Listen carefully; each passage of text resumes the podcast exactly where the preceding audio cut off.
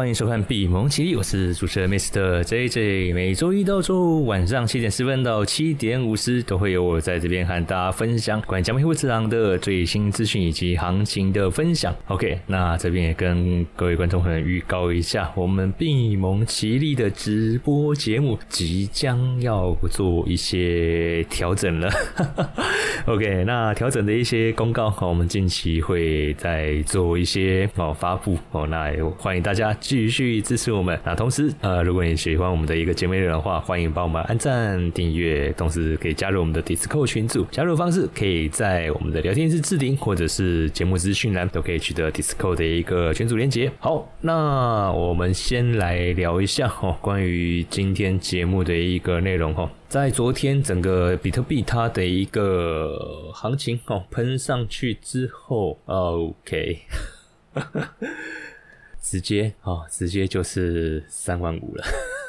直接就三万五。好，所以我说币圈的很好玩一点，就是它跟传统金融 不太一样，就是它根本没管你在什么那个整理不整理的，它要要上就直接上了，好，就上就直接上了。好了，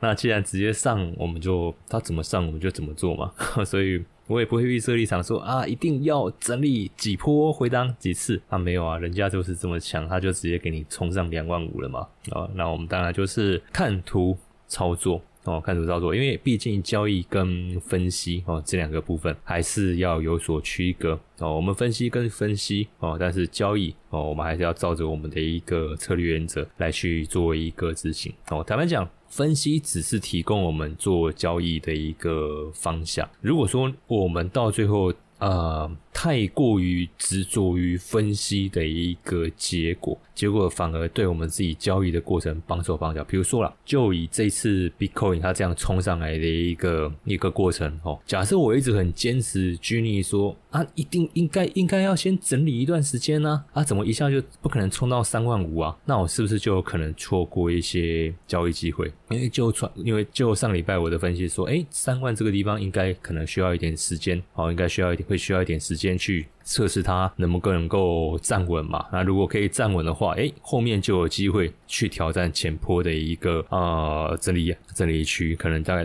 大概会落在三万六到四万这个区间的一个整理范围。哎，可是这一次没有没有经过整理，它就直接喷了。那既然直接喷了，我们就照着它的这个剧本去去操作啊。我还难道还要去你说，哎，我一定要看到它回撤三万几次哦，两次、三次，那我才要进场建单嘛？不可能嘛？哦，不可能嘛？所以分析跟交易哦，这件事情，这两件事情哦，这两件事情，我们在做这种实物操作的时候哦，做这种实物操作的时候，千万不要对于分析的内容太过于钻牛角尖哦，因为前面我也说了，分析的一个内过的一个结果是提供我们做交易。哦，提供我们做交易的一个判断方向，它并不是我们最终交易的一个依归。哦，因为做交易，我们还是要秉持我们在做整个策略流程制定过程中，它的一个各种进出场的一个设定。哦，各种进出场设定，比如说以这次来说嘛，哦，以这次来说，这次的行情，哦，我稍稍微切一下，我稍微切一下，我做大概小稍微做一下举例，哦，稍微做一下举例。哦，我用日线格局来来举例就好。OK，好，以这次来说，哦，以这次来说的话，哦，这个 Bitcoin 它的一个行情，它在三万这个地方出现突破之后，哦，出现突破之后，它在这个地方出现一个突破之后，哦，出现一个突破之后，就是在隔天嘛，哦，就是在隔天出现一个突破之后，OK，我们还是用一小时的这个时间架构来看好了。这个，哦，这一个。拉出一个长上影线哦，拉出一个长的上影线。照，呃，在在这根长上影线出来之后，我们都觉得说啊，应该后面的那个走势应该要去休息了嘛。可是，在后面这个第三根的时候，它直接在往上做一个突破的时候，已经冲过了原本这个上影线一半的一个位置啊。那这个从技术分析的角度来说，基本上它就是一个很强势的一个突破，也是一个买盘很强势的一个表态。那基本上在做这种呃实物交易的时候，如果我们是以这个技术分析哦，技术分析的一个角度。哦，来去评估的话，基本上前面这个上影线，在我眼中我已经不会太 care 了。啊，我已经不会太割。那这个时候我就会去选择说，我看我要用呃什么样的一个策略去操作。比如说像我目前自己在加密货币，我主用主主打的一个策略是合约交易嘛。哦，不不是 网格策略哦，sorry，网格交易哦，网格交易，网格策略。好，那原本我就持有那个天一单，我当然 我当然不用去动它嘛，因为天一单本来就是一个长线多头的一个策略。但是在这一根上影线的一个弥补过程中，出现了这个实影实体的一个阳线之后，我是不是可以再去加码？比如说我去做多合约网格哦，合约网格的那个多单，或者是说我开无限。网格的一个部位都可以哦，都可以哦。嗯 那这个其实也是我原本啊，我原本预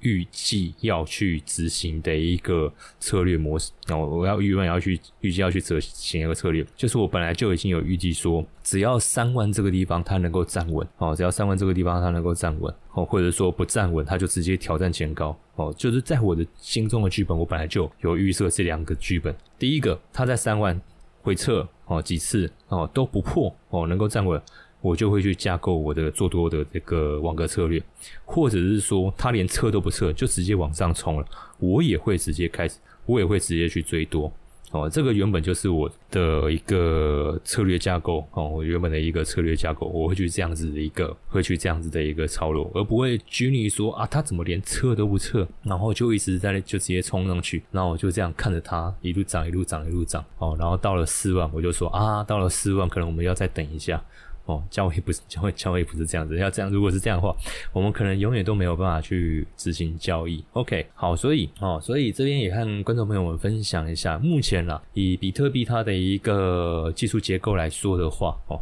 它现在既然不打算测三万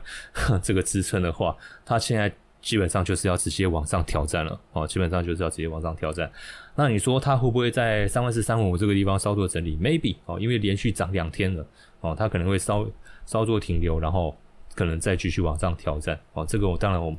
我们是没有办法去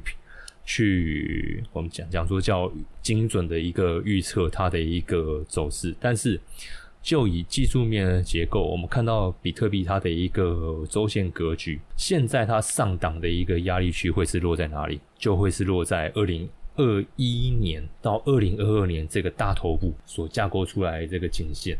那我再抓的话，哦，我再抓的话，我会把这这几个点，哦，这几个点去把它抓出来。啊，如果没有技术形态这方面的太多经验的观众朋友的话，你大概了解一下哈。这个在当我们看到这种线图走势啊，走出这种麦当劳这种，哦，走出这种麦当劳的这种架构的时候，就是一个 N 字形的时候，哦，走出这种 N 字形的时候。我们可以把三个点哦去连线哦，就是中间它回档的一个低点，然后呢水平这样子拉一条线出来以后哦，水平拉出来这条线出来以后，我们就可以很清楚画出这这个 N N 字形哦。那这个 N 当然我那个笔没有很直，没有写很漂亮，没关系，我们知道这是什么意思就好。那这一条拉过来基本上就是一个形态头部的一个形态颈线。哦，头部形态颈线。那在形态学里面，哦，这种颈线的一个架构，哦，这种颈线的架构，对于哦，对于目前比特币在走的这种上涨过程，会是一个压力，哦，会是一个压力。尤其这个颈线，它的一个时间呢，哦，它的时间拉了多长？这个是多久？我看一下，从呃，如果要从二零二一年开始算的话，呃，如果要从二零二，这是超过一年的，哦，超过一整年的这个。的一个头部形态哦，所以哦，所以接下来这一段压力哦，这段压力可应该会比前面这一个哦要再来的重很多哦，但是至少哦，至少我认为啊，以现在这个 Bitcoin 大概在三万四哦，三万四的一个价格水准里面哦，大概它到三万八到四万这一个颈线位置是还有操作空间的。哦，是还有操作空间的。好，那我们在这样子的一个技术架构里面，我们可以去抓住这样子的一个价格位置。那接下来就可以去建构说，我要怎么样去活用这一个价格空间来建立我的交易策略。像我自己的话，我自己就是用合约网格做多，然后可能开杠杆。好，我开杠杆倍数，我可能开个二十倍、三十倍。好，那当然我知道有些比较积极操作的观众朋友，他可能会开到一百倍哦，更更积极的。哦，那 这个部分你就是自己风控的部分自己拿捏好，我觉得大家就按照自己的一个交易节奏习惯去操作就可以。好，所以现在在这样子的一个价格结构哦，我们看到三万八到四万，这个是目前我们如果要做多的话，可以去操作的一个空间哦，可以去操作的空间。那在这个地方一开始哦，我就先和观众朋友们来做这样子的一个分享，这个是我自己。这样子，这两天哦，这两天这样子观察下来以后，哦，我认为接下来比特币哦，就是来挑战哦三万八到四万这个大的颈线哦，大的颈线。那反正你说它能够能不能冲到四万之上，我觉得且走且看，且走且看。我这边也没办法说啊，他可能就要在四万这边整理一下，然后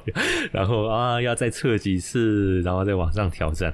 因为这一次，我认为啦，他要花比较多的时间去突破的原因有几个哦。第一个，现在推动 Bitcoin 价格上涨的那个力度，坦白讲，虽然有一些迹象了，但是还不是确定的 哦，还不是确定的。好，那当然有些人会说啊，市场就是先行反应啊，机构他们抓到资讯了，他就是先进场先布局啊，没有错。哦，没有错。可是这个利多能不能一鼓作气把 Bitcoin 直接就这样推上去，甚至创前高？这个我们没办法肯定哦，因为毕竟传统金融那边资金还没进来，传统金融这个资金还没进来。现在只是说贝莱德他们的那个 ETF 上市的机会提高很多哦，提高很多，但就但是也就仅此而已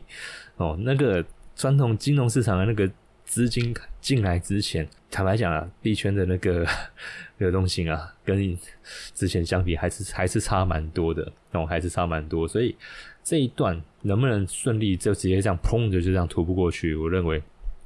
利基点还不够长，哦，利利利基点还不够强，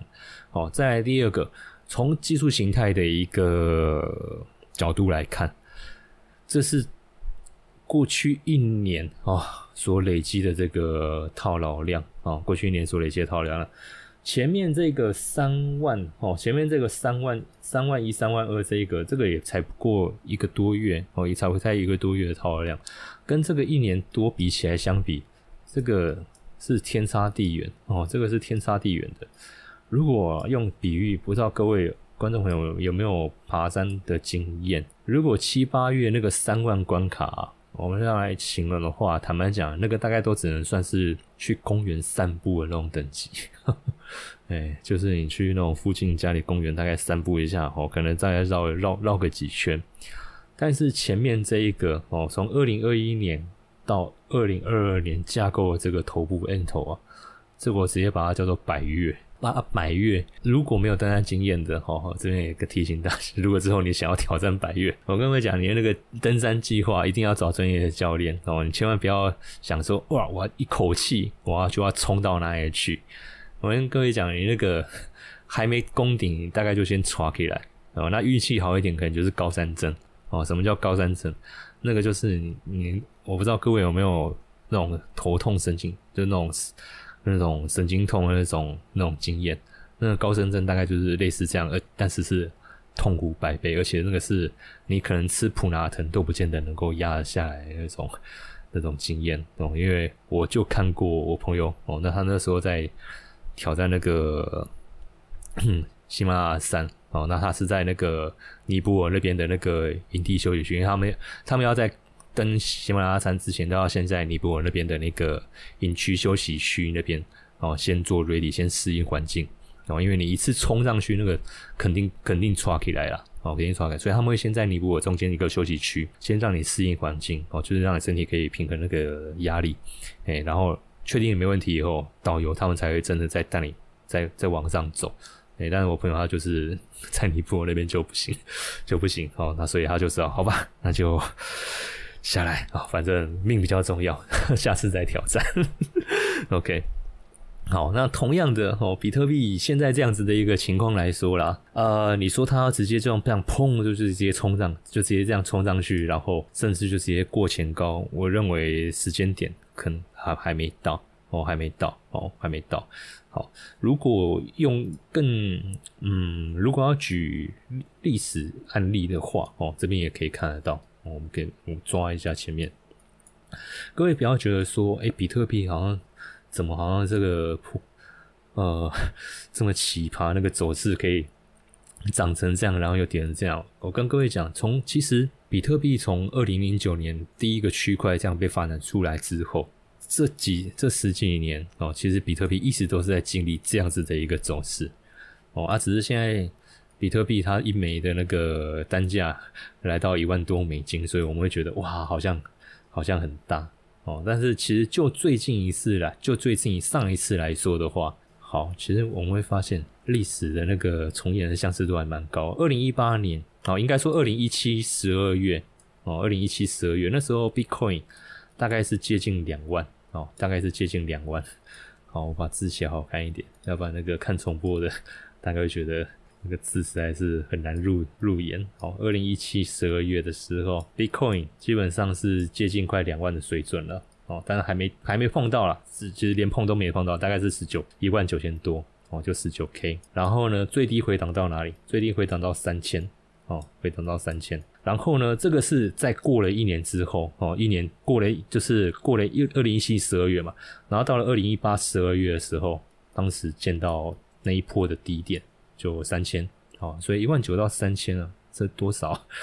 这已经打这将近呃，这个超绝对超过绝对绝对超过五成了，哦，绝对超过五成了，这这个八成都有哦。好，然后呢，大概在一九年的七月，哦，一九年的七月。又回到一万哦，又回到一万。好，那本来想说没事了嘛，对不对？那后面我觉得呃，这一年有点算是非战之罪哦，因为二零二零年那时候疫情刚好爆发，所以整个金融市场都在都在崩溃哦，都在崩溃。要不然我觉得当时应该是到这边就好。哦，当时应该应该不是到这边就好，应该是到这边就会结束，就是大概在六千多的时候，应该就有机会止稳，然后再继续往上攻。可是又没办法，因为二零二零 COVID nineteen 全球扩散哦，所以全球金融市场整个崩溃，整个崩溃，那个美股熔熔断，连股神巴菲特有生之年都没看过的一个景象，所以那时候被拖累到三千嘛。哎，可是之后在二零二零年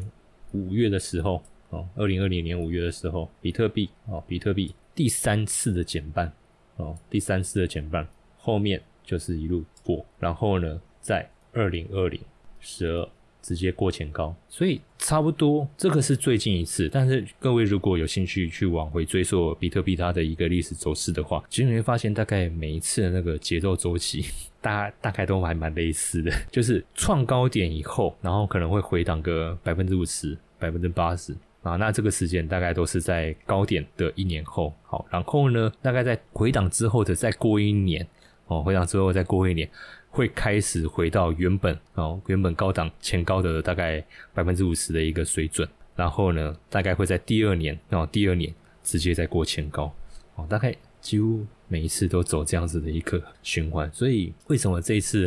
啊，然后为什么这次第四次前半我们也是？觉得说它有机会哦，比特币有机会再继续往下一个价格的一个水准继续往上走，也是依照过去这样子的一个历史走势哦来去做推断。好，那以现在来说的话啦，呃，我认为现在好，假设我们对比现我们对比现在的话，哦，对比现在的话，现在比特币大概的位大大概的一个状态，大概我认为认为是在这个地方，就是因为二零二二年。哦，二零二二年哦，整个修正结束，整个修正下来嘛，然后到低点大概一万五、一万六的水准。OK，那现在大概回到三万哦，现在大概回到三万，我换个颜色写一下。然后这个是二零二二年的话，二零二二哦出现高点嘛，然后回档修正到一万五嘛，那差不多这这这这也几乎是是二零二一年的时候的时候的二零二一年年底的时候。所发生的事情，然后现在二零二二的快年也快年底了，现在回到三万哦，现在回到三万，手里现在是二零二三，然后二零二二，然后呢，明年的四月哦，就二零二四的四月要来个第四次减半，所以有没有觉得好像在复制贴上的感觉？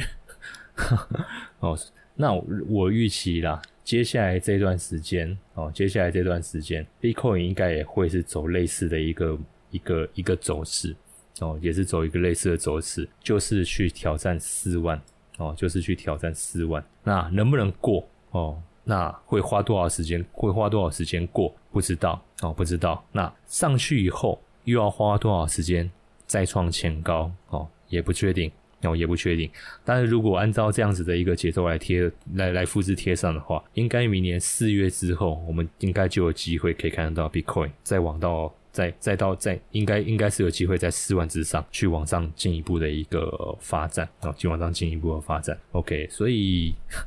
以长线的一个投资来说的话啦，反正我觉得现在我们就还是边存哦，边存。反正我们短线交易，不管你是合约还是你用网格交易这种短线做出来的利润，反正就是想办法去边存现货的 Bitcoin 哦，现货的 Bitcoin 就嘎就累积你的那个 Bitcoin 的一个。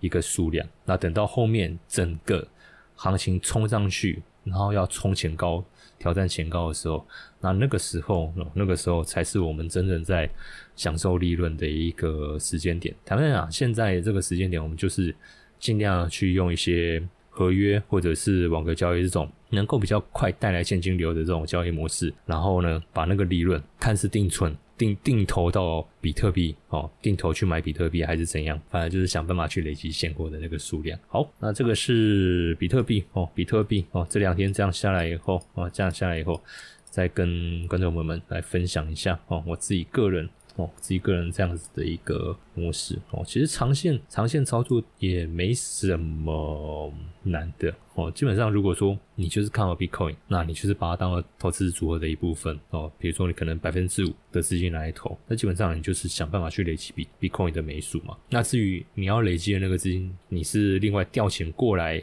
直接买，还是说你透过加密货币一些比较短线的交易创造利润，然后用那个利润直接买？我觉得这个就看你交易的一个积积极度哦，跟你的的一个时间分配。如果你有心思可以去做这件事情的话，那我觉得你不妨可以多利用这种比较短线的一个操作，然后用它那个利润，然后去买 Bitcoin。那如果说你啊实在是没办法。哦，那也就是用定投的方式，每个月定期定额哦，每个月定期定额。像派网的话，我就是用它那个超低保哦，超低保，对，然后去设定我要。我我我预计要进场的价位，哎，那如果有碰到，他就会帮我买；他没碰到，那他就会帮我算我投那个金额，然后他配那个票息给我，就这样子。那反正这类工具，我觉得大型的交易所基本上都有哦，基本上都有，就看各位怎么样去运用它。OK，好，那这个是比特币哦，这个是比特币的部分，我们就先分享到这个部分，这边讲到这边。那接下来我们看一下二哥。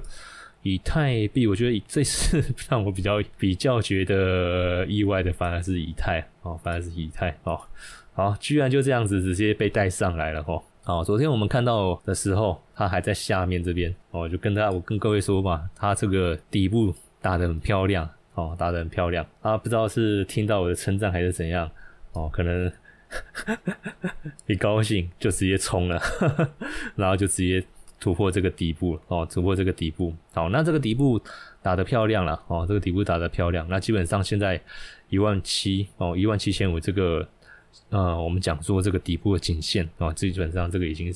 是确立了哦，已经是确立了哦，一七五零这个地方，现在这个原本的压力现在是变支撑哦，所以。只要没有破哦，只要没有破，基本上你就是往上找空间哦去做多。好，那以以太币来说的话，它的上档我们有多少空间可以去操作？我们来看一下，我们来看一下。那其实昨天的节目中我也有和大家聊到，就是关于以太币它的一个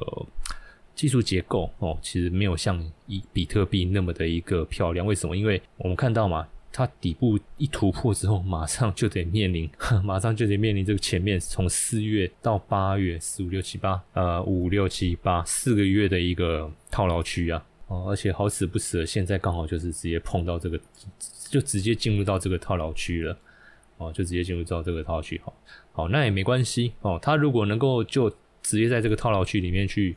发挥的话，也 OK 哦，也 OK，那我觉得基本上现在一万八。哦，一万八，看它能不能走守稳嘛？因为目前大概是在一八二九左右，哦，一八二九左右。哦，那如果一万八这个位置它站得够稳，哦，它如果站得够稳，那我觉得以这个套牢区的区间来操作，我们就往上抓，这个地方大概在两千一，哦，两千一，那以一万一千八到两千一，有三千有三百点的空间哦，就可以让我们去好好发挥哦。那其实只要你杠杆运用得当哦，你刚能运用到，其实这是一个很好操作的一个空间哦，很好操作的一个空间哦。那同样的，能不能过两万亿，能不能过两千亿这件事情，我们也不预设立场哦，我们也不预设立场，因为就现在来说了，利基点哦哦，这个加密货币它的一个利基点还没有确定下来。哦，还没有确定啊，现在只是高几率哦，高几率哦，可以有这个机会哦，机会那个机会，看到我们那个一直期盼的那个现货 ETF 上市啊，但是等上市再说哦，等上市再说。那还没上市之前，反正价格怎么走，我们就怎么操作。那反上市以后，其实上市以后，我觉得就短线操作来说啦，还我们的节奏还是一样哦，我们节奏还是一样。那只是说。啊，要不要赶快趁现在哦？趁现在加紧步伐来去多存一点钱？我觉得差异就在这个地方而已。所以这个是以太币的部分哦，以太币的部分哦，也把我的看法哦和大家做一个分享。好，那接下来哦，接下来哦，来和大家聊一下关于市场面的一个资讯哦，就是关于这次比特币一夜暴涨。拉超过十 percent，好，那这个是均衡网哦，十月二十四号早上十点三十分哦，早上十点半哦，就是今天的时间才整理出来这个新闻稿。那我觉得他这边整理的蛮完整哦，所以我就直接引用他的一个内容来和大家分享。好，那前面行情的部分，我这边就不多做赘述哦，因为我相信观众朋友们大部分都呃应该都会蛮清楚大概发生什么事情哦。主要原因就是它从三比特币，它从三万一直接拉到三万四哦，那中间最高甚至有触有超过三万五的哦，有超过三万五，所以一个晚上涨了十趴，这个是算算是蛮大的一个行情的哦，蛮大的一个行情。好，那重点在于说为什么会有这样子的一个行情哦？好。啊，这边也跟大家分享一下，就是在这样一个急拉行情之下，哈，嗯，在他们这个新闻稿截稿之前，啊，二十四小时过去，二十四小时全网爆涨三点三六亿，然后空单哦爆上了二点七一亿美元哦，那我觉得这一次如果是有做多的投资朋友的话，哦，好好的去感谢一下哦，如果你问到你旁边朋友有放空的话，记得好好请他喝一杯哦，因为没有他。就没有你的那个利润。OK，那我们接接着往下哦，接着往下，为什么会有这样子的一个激发性的一行情？主要还是在于呃，在凌晨哦，凌晨凌晨十二点二十四分的时候，在美国这边哦，他们的一个金融律师哦，在他的那个 X 表示说，呃，他看了贝莱德他所补充提交的这个 S one 的这个修正案表格，发现哦，贝莱德他已经获得比特币现货 ETF 发布准备的这个 CUSPI。好，那 CUSPI 是什么东西？基本上它就是在你美国要上市的时候，哦，你美国要上市的时候，OK，它会有一个所谓的一个证券识别码，哦，证券识别码，哦，证券识别码。好，那有了这个证券识别码之后呢，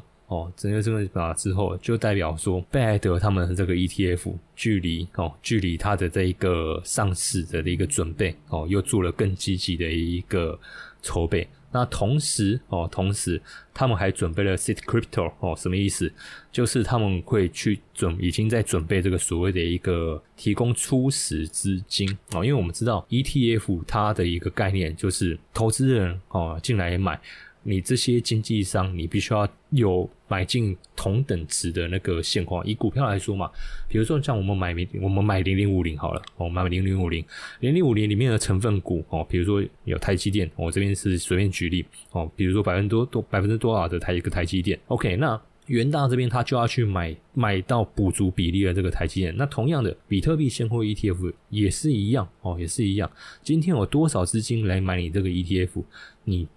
这个头型本身就要有足够额的这个 Bitcoin 哦，Bitcoin 哦，在你的这个仓位哦。那当然，这个 C Crypto 的一个量其实是不没有到，还没有到很多啦。但是基本上它就是说，只要一上市，它就可以准随时让这个 ETF 开始去。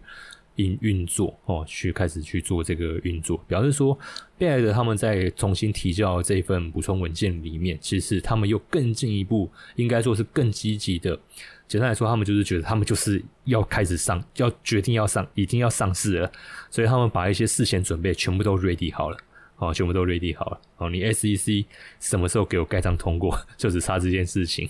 OK，所以可以看得出来，贝莱德他们在这件事情是非常积极的。哦，废话，他们要圈钱，不积极，那我不积极的。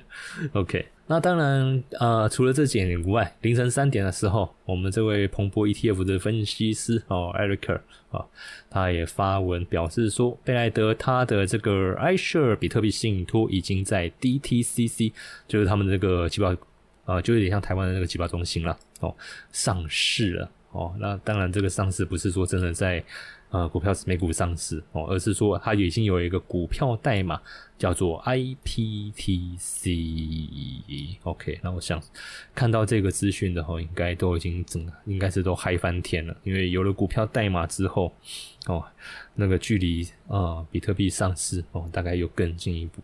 好，所以啊，但。其实就整件事，所有的资讯就到这边了，好，就到这边。OK，当然了，在这一份新闻稿里面，哈，同时还有一个这个也是我们前面几集有提到，就是关于灰度裁决的部分。那基本上就是法院发还 SEC 叫他们去重审灰度他们的那个比特币信托转 ETF 这件事情。OK，但是只是叫 SEC 重审，不是说你 SEC 马上给我通过让 GBTC 转 ETF。不，两件事情是不一样的。哦，两件事，但是因为毕竟这个官司已经吵很久，然后现在整个判决是对灰度有利的哦，所以整当然就被呃币圈投资人并在一起哦去做解读，认为这个比特币现货 ETF 现在呃上市的一个几率是大大提升哦，大大提升。所以呃，为什么我说还没有真的很？明确的一个利基点哦，去证实说 ETF 确定要上市，只是说上市距离上市的那个几率又更迈进一步哦，又更迈进一步，所以这大其实都还只是一些间接性的一个讯息，都还没有直接的一个官方资讯明确的表明说，哎，上市好，SEC 通过都还没有哦，都还没有，所以为什么我说好？那接下来反正 Bitcoin。既然市场这么嗨，它就直接冲哦，就直接往四万那个方向冲，就是现在目前已经三万四、三万五了嘛。OK，没关系，那我们就顺着价格去做。那至于之后他有没有办法顺利的站到四万，I don't care。反正我我自己的分析就是，以现在的价格水位，它到四万是还有空间的哦，是还有空间。那我就是利用这段空间，价格空间来去做我的操作，我来去做我的操作。基本上现在就算它回档。哦，就算它回档好了，哦，就算它回档好，只要 Bitcoin 那个价格它没有回到，我我切换一下线图哦，对我来说，哦，对我来说，只要 Bitcoin 价格没有跌破三万三，哦，为什么？因为三万三等于是前面哦十月二十三号这根上影线，哦，这根上影线它的一个的一个的一个位位置嘛，哦，只要呢它没破这个地方，对我来说，我的空间都够。都够哦，因为如果跌破这个上影线的话，那其实也几乎快要把这一波的一个上涨给回吐掉一半哦。那以技术呃分析的一个角度来看的话，基本上你一个上涨过程中，如果回吐达到一半哦，甚至其实三分之一市场的信心就会开始动摇啊，那个一半基本上就是直接崩溃，直接全全线全线撤退了啦。OK，所以。只要没有破三万三，对我来说，哦，我的那个策略就还是会去